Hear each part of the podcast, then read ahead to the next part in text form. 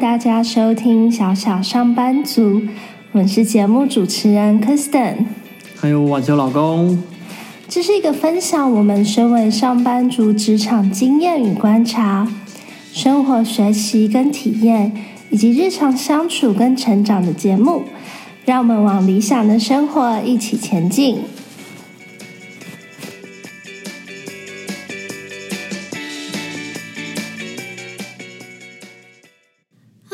Kristen。嗨，我是晚秋老公。今天的第七集，想跟大家聊聊比较生活一点的话题。不知道大家有没有觉得，上班后要认识新朋友或是新对象，相对于在学校的时候要困难很多。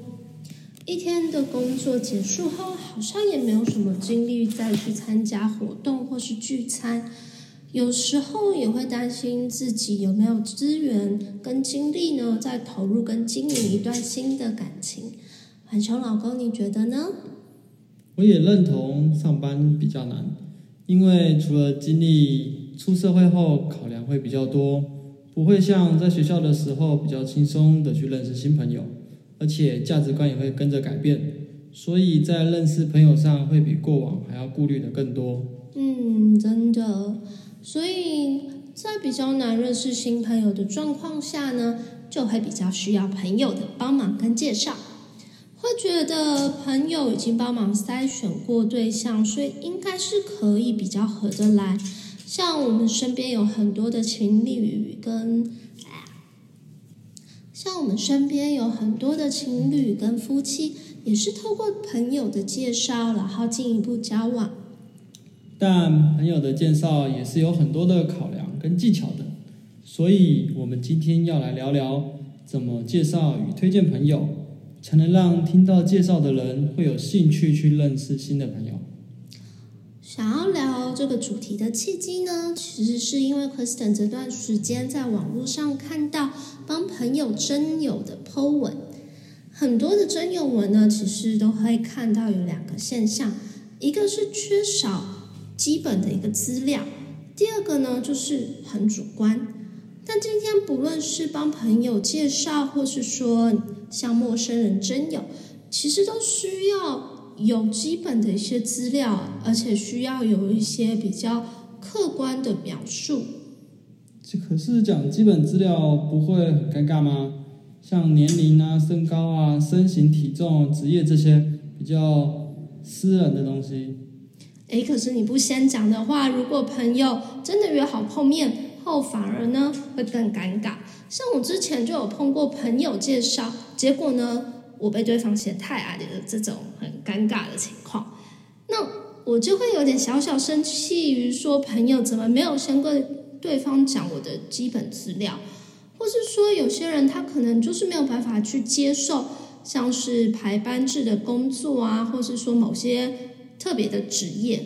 那这些如果可以先理清的话，那在介绍或是征友的时候，其实可以去避免掉一些尴尬的情况啊。也是，毕竟大家在认识朋友的时候，应该都会有一些对外表或者是职业以及兴趣的要求。如果是朋友间的介绍，应该可以更简单的了解到这些东西。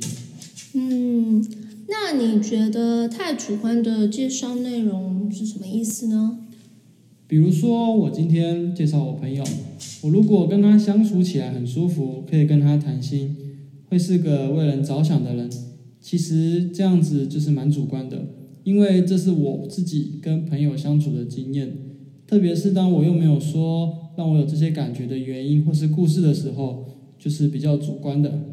嗯，所以建议在帮朋友介绍或是抛真有文时。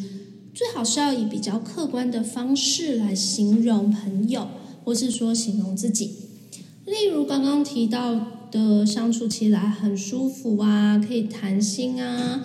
那我们觉得比较好的一个形容的方式，可能就比较是不怕生啊，很活泼，聊天的时候会很认真倾听，不会去批评啊，或是说批判在讲话的那个人。那当你听到这样的一个形容，你可以就比较容易去想象出对方是一个什么样的人。在形容对方的时候，有些客观的形容其实也会有一些刻板的印象，或者是因为现在的社会变化而变成一些带有负面含义的词，像是孝顺啦，可能就会有人担心，咦，会不会是妈宝或者是什么家事都不会做的，或者是老实，那有可能会跟木讷或者是无趣的连接在一起，这种情况就需要举例一下，例如孝顺的时候。可以说，哎，是每周会固定跟爸妈聚餐，或者打电话会关心爸妈之类的。对啊，像上述的例子，如果没有举例的话，真的很可能马上就会让听到或是看到真有推荐的人心中呢产生一些抗拒。毕竟，同样一个形容词，在不同人听起来呢，也会有一些不同的定义或感受。像是说，嗯，早起这个习惯或是作息来讲。那像我对早起的定义呢，可能就是六点左右。那有些人可能觉得八点、十点都是早起啊。那像这样的形容词，其实它也是有一些相对性的。总结一下，我们今天对于曾有文的分享，主要分为两个项目。第一个就是要说明基本资料，就凡年龄啊、职业等等；第二个就是要尽可能的客观与举例说明。才可以让看到曾有文的人比较可以判断。那我们今天的节目就到这里，希望你们喜欢我们的分享。不管是要帮朋友或是帮自己写真友文呢，都要掌握准确的一些基本资料，还有客观的一些描述，还有最重要的一点呢，就是要真诚。那下一集呢，我们想要延续一下交友这个主题。来聊聊，其实大家都很在意的这个 A A 制，到底 A A 制的一个意义是什么？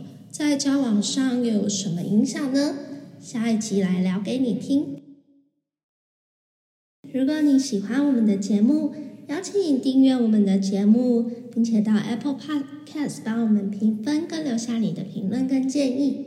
如果有任何想要跟我们分享的职场生活跟自我成长的一些故事或是疑惑，也欢迎 IG 或是 email 给我们，期待跟你们有更多的一些交流跟互动。